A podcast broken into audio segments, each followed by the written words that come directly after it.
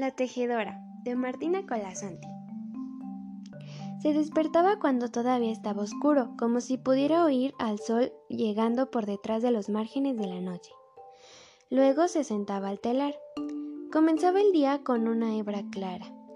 Era un trazo delicado de color de la luz que iba pasando entre los hilos extendidos, mientras afuera la claridad de la mañana dibujaba el horizonte. Después, lanas más vivaces. Lanas calientes iban tejiendo hora tras hora un largo tapiz que no acababa nunca. Si el sol era demasiado fuerte y los pétalos se desvanecían en el jardín, la joven mujer ponía en la lanzadera gruesos hilos grisáceos del algodón más peludo. De la penumbra que traían las nubes, elegía rápidamente hilo de plata que bordaba sobre el tejido con gruesos puntos. Entonces la lluvia suave llegaba hasta la ventana a saludarla. Pero si durante muchos días el viento y el frío peleaban con las hojas y espantaban los pájaros, bastaba con que la joven tejiera con sus bellos hilos dorados para que el sol volviera a apaciguar a la naturaleza.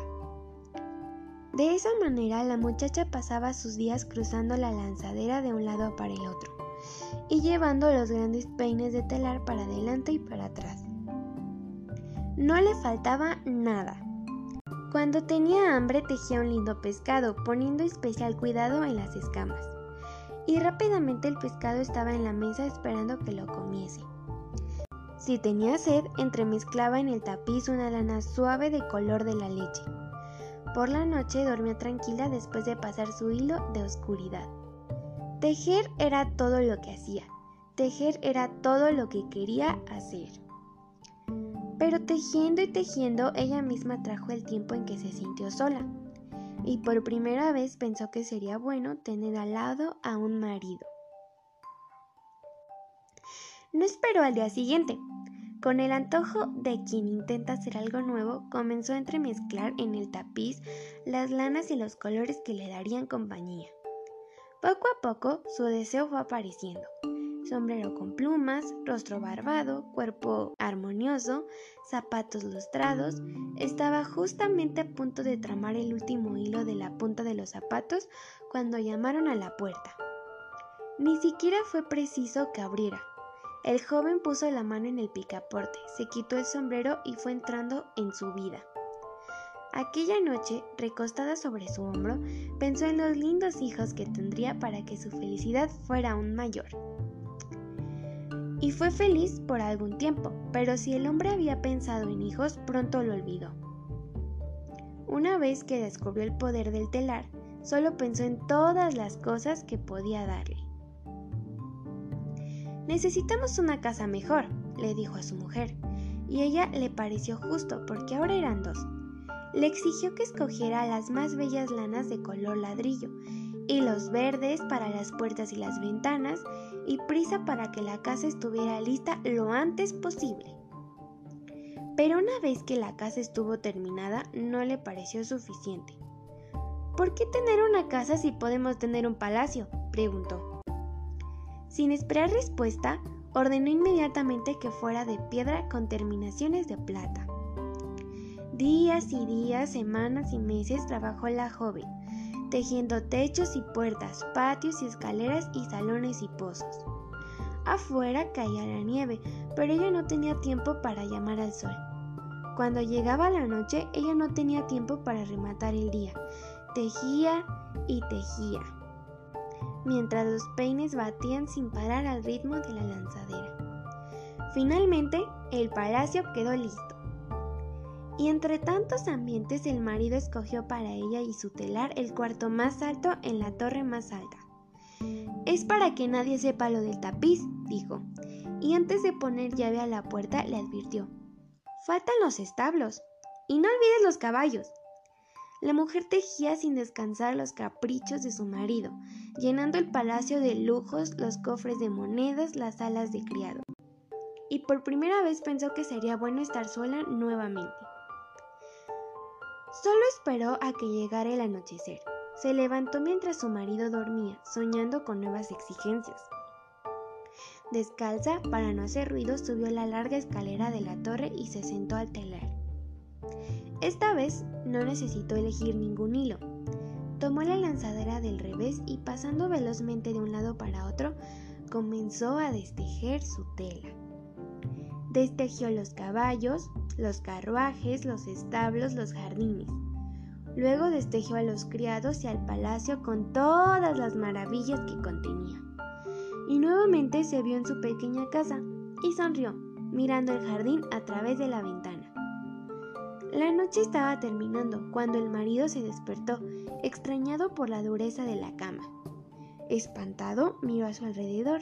No tuvo tiempo de levantarse, ella ya había comenzado a deshacer el oscuro dibujo de sus zapatos y él vio desaparecer sus pies, esfumarse sus piernas.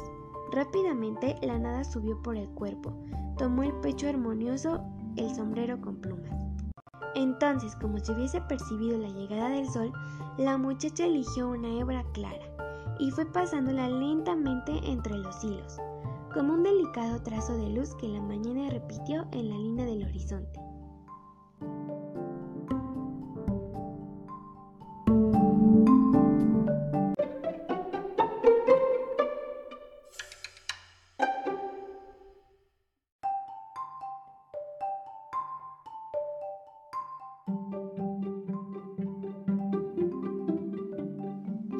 La mígala de Juan José Arreola.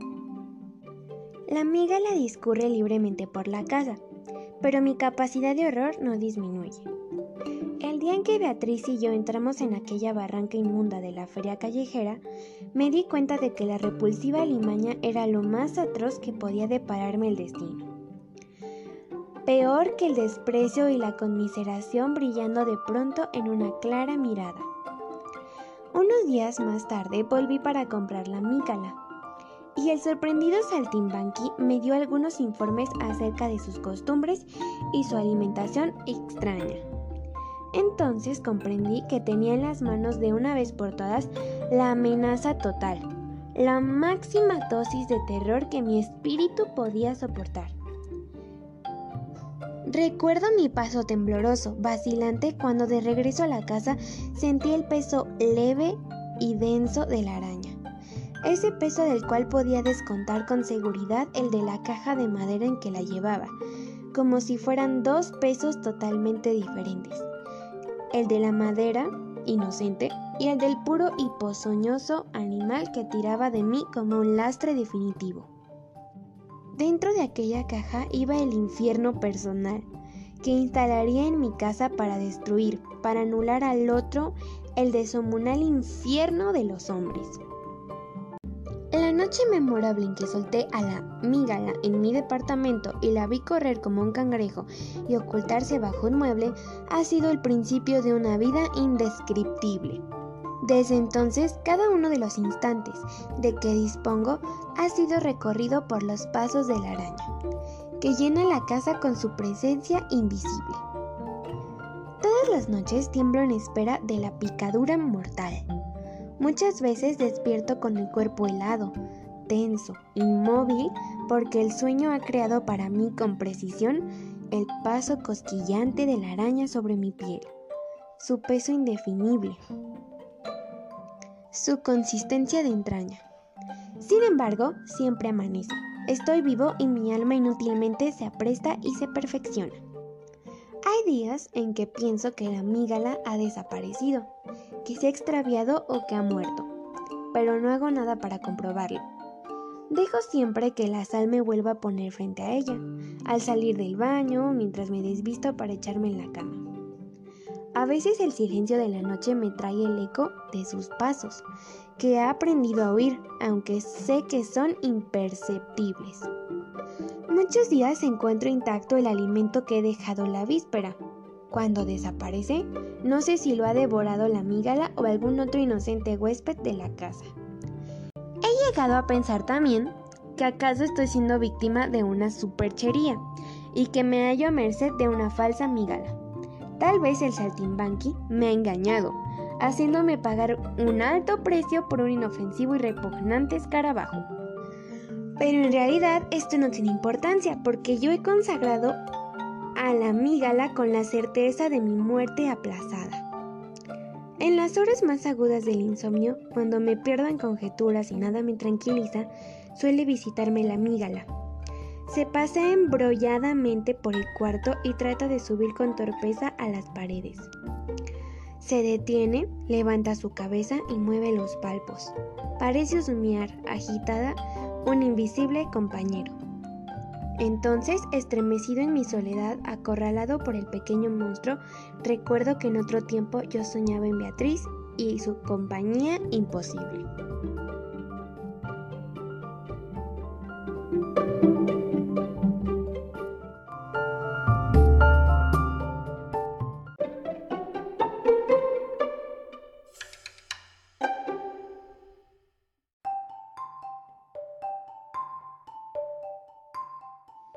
Enano, de Gley e Herbide. Me llamo Hernán, soy un enano.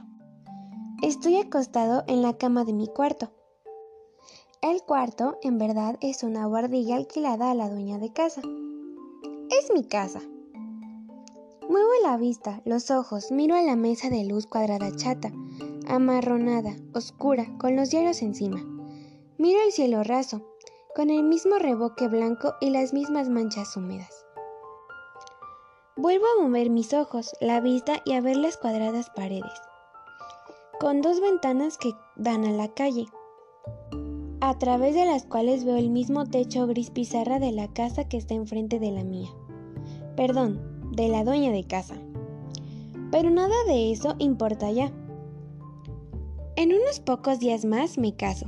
Tengo con mi novia, la que va a ser mi mujer, amueblada la nueva casa. Compré muebles provenzal francés. No me gustan los americanos modernos. Está en un barrio residencial, si se quiere, y a pocas cuadras del mar. Ya sé lo que están pensando. No, no es eso. Tengo, tenemos, buenos amigos. Diría yo, muy buenos amigos.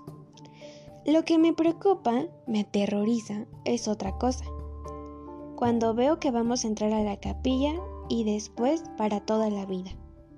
Es que mi novia es alta. No muy alta, pero es alta. Casi normal. Y yo soy enano. Mi nombre es Elena, María Elena. Ahora es casi de noche y coso. Soy costurera. Durante ocho horas trabajo en una fábrica. Y al volver a casa trabajo en una cocedora que compré con mis ahorros unas horas más. No, no siempre fue así. No se puede trabajar todo el día. No hay quien lo pueda soportar. Lo hago ahora por una cosa que vale la pena. Me voy a casar. Cualquier trabajo, por más duro que sea, estoy trabajando 14 horas diarias, vale con tal de salir de aquí, de este cuarto donde vivo desde hace 11 años. 11 años en un cuarto, un altillo con un jarrón y una sola rosa roja viendo un día tras otro las mismas tejas de la casa de enfrente ante mí, sola. No, por favor, no crean que me caso solo por eso, y por no ver más a la dueña de casa, no. Me caso porque pienso... Pienso que estoy enamorada de él. Lo quiero. Vamos a tener una casa amueblada, a trabajar como Dios manda, a pasear los sábados de tarde y los domingos y vamos no a tener hijos. Bueno, no lo sé, pero eso no importa. Ya se verá. Lo que me preocupa, me aterra a ratos cuando veo la entrada en la capilla. Él alto, de traje negro, y yo pequeñita, de vestido blanco y todos los años por venir después. Es que él es alto, alto normal, y yo, yo soy enana.